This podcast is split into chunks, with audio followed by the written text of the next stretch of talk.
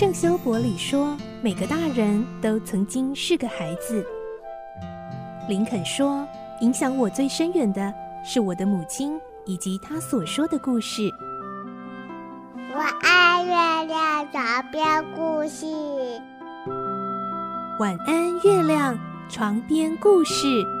小青姐姐邀请每一位大孩子、小孩子一起听故事，不管多忙，也要和你一起听故事。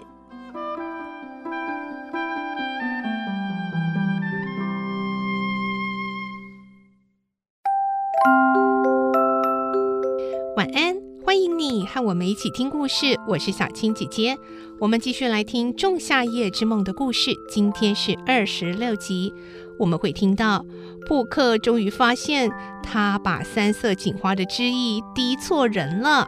来听今天的故事，《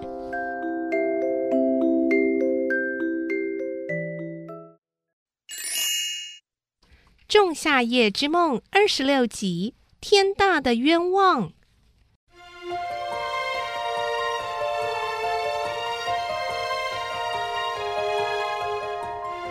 奥白朗听到珀克说，蒂达尼亚醒来之后，第一眼看到的是被他变成驴头的织工波顿，非常的开心。接着，他想起了一件事，问珀克：“哎，不过珀克，我这边虽然大功告成，但不知道你有没有依照我的吩咐，去对那个雅典青年施下魔法呢？”哦，当然，我已经趁他睡着时仔细的办好了。那个女孩就在他旁边睡觉，因此他一醒来一定会看见她的。哦，没问题吧？不会弄错吧？是的，绝对不会有错。破克回答的十分自信。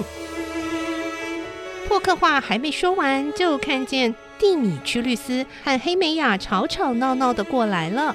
说曹操，曹操到！你看那个雅典青年来了，哎，千万别出声啊！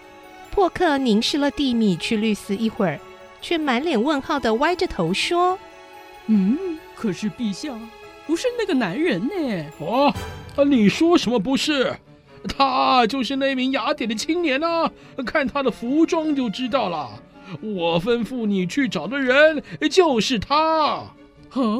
奇怪，我把花枝滴在那一名青年的眼皮上，他的确是穿着雅典的服装，这绝对没有错啊。可是，并不是这个男人呢。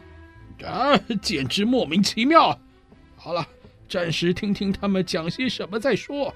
奥白朗和珀克偷偷跑进蒂米屈律斯和黑美雅看不见的草丛里躲起来。我们已经知道黑美雅和莱散特在树林里徘徊了很久，结果疲倦地呼呼入睡。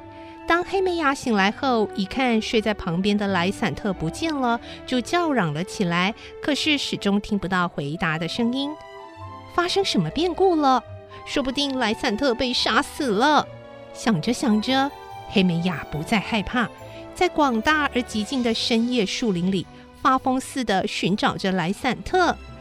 黑美雅抑制着快要崩溃的心，想着：莱散特要是被杀了，会是谁杀了他呢？哦，对了，蒂米屈律斯肯定是他。他对莱散特怀恨在心，除了他以外，实在找不出第二个会做这种事的人了。事情就是那么凑巧，当黑美雅想到这里时，正好和蒂米屈律斯不期而遇。蒂米屈律斯看到了黑美雅，脸上马上露出高兴的神采。哦，黑美雅，我找了你一个晚上，在这里碰到你真是好极了。黑美雅却以充满敌视的眼光注视着蒂米屈律斯，冷淡地说：“我也正在找你呢，蒂米屈律斯。”听到这样的话。心花怒放的蒂米屈律斯压根没注意到黑美雅的冷淡，只听到黑美雅说正在找他，兴奋的眼泪都快掉下来了。谢谢你啊，黑美雅，来吧，别在这样的地方逗留了，回到城里去。然后啊，说着，蒂米屈律师把手伸到黑美雅的背后，想要轻轻的拥抱她。黑美雅一瞧，赶紧拨开他的手臂，说：“蒂米屈律师，你不要搞错了，我找你不是为了要听你的甜言蜜语。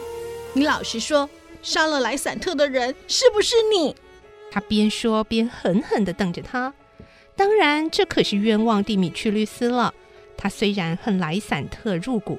但没有真的把莱散特杀了，因为他们俩压根就没有在树林里碰头。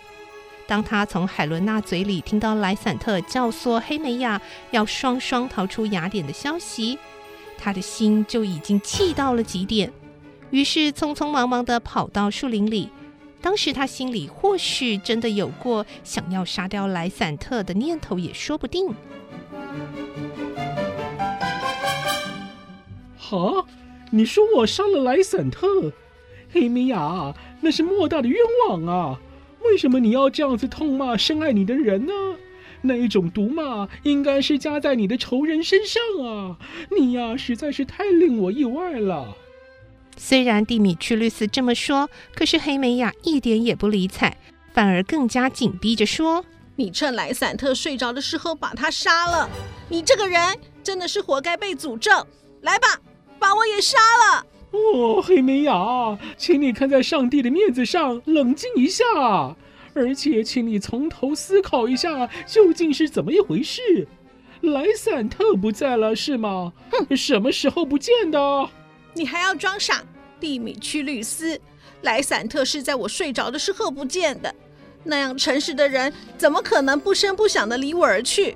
我是绝对不相信他会这么做的。他一定是被人杀害了。瞧你那惨白而残忍的面孔，不是杀人凶手还会是什么？哎呦，黑美雅，你简直是胡说八道啊！被杀的人啊，应该是我才对，你呀、啊，才是杀人凶手。什么？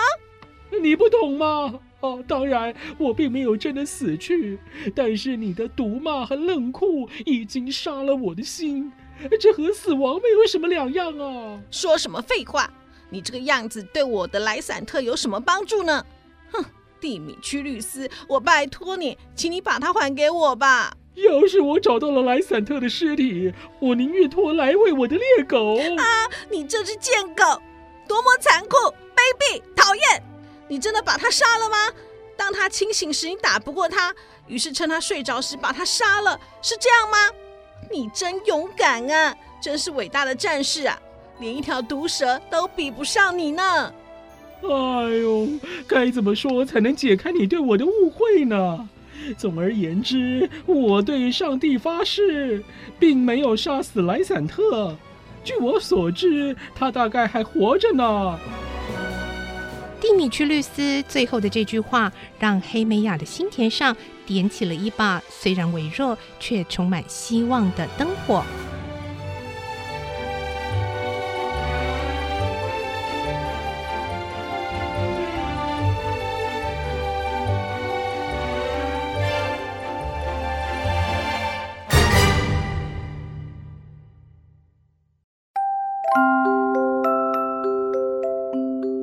今天的故事就听到这里了，明天再继续来听《仲夏夜之梦》的故事。我是小青姐姐，祝你有个好梦，晚安，拜拜。小朋友要睡觉了，晚安。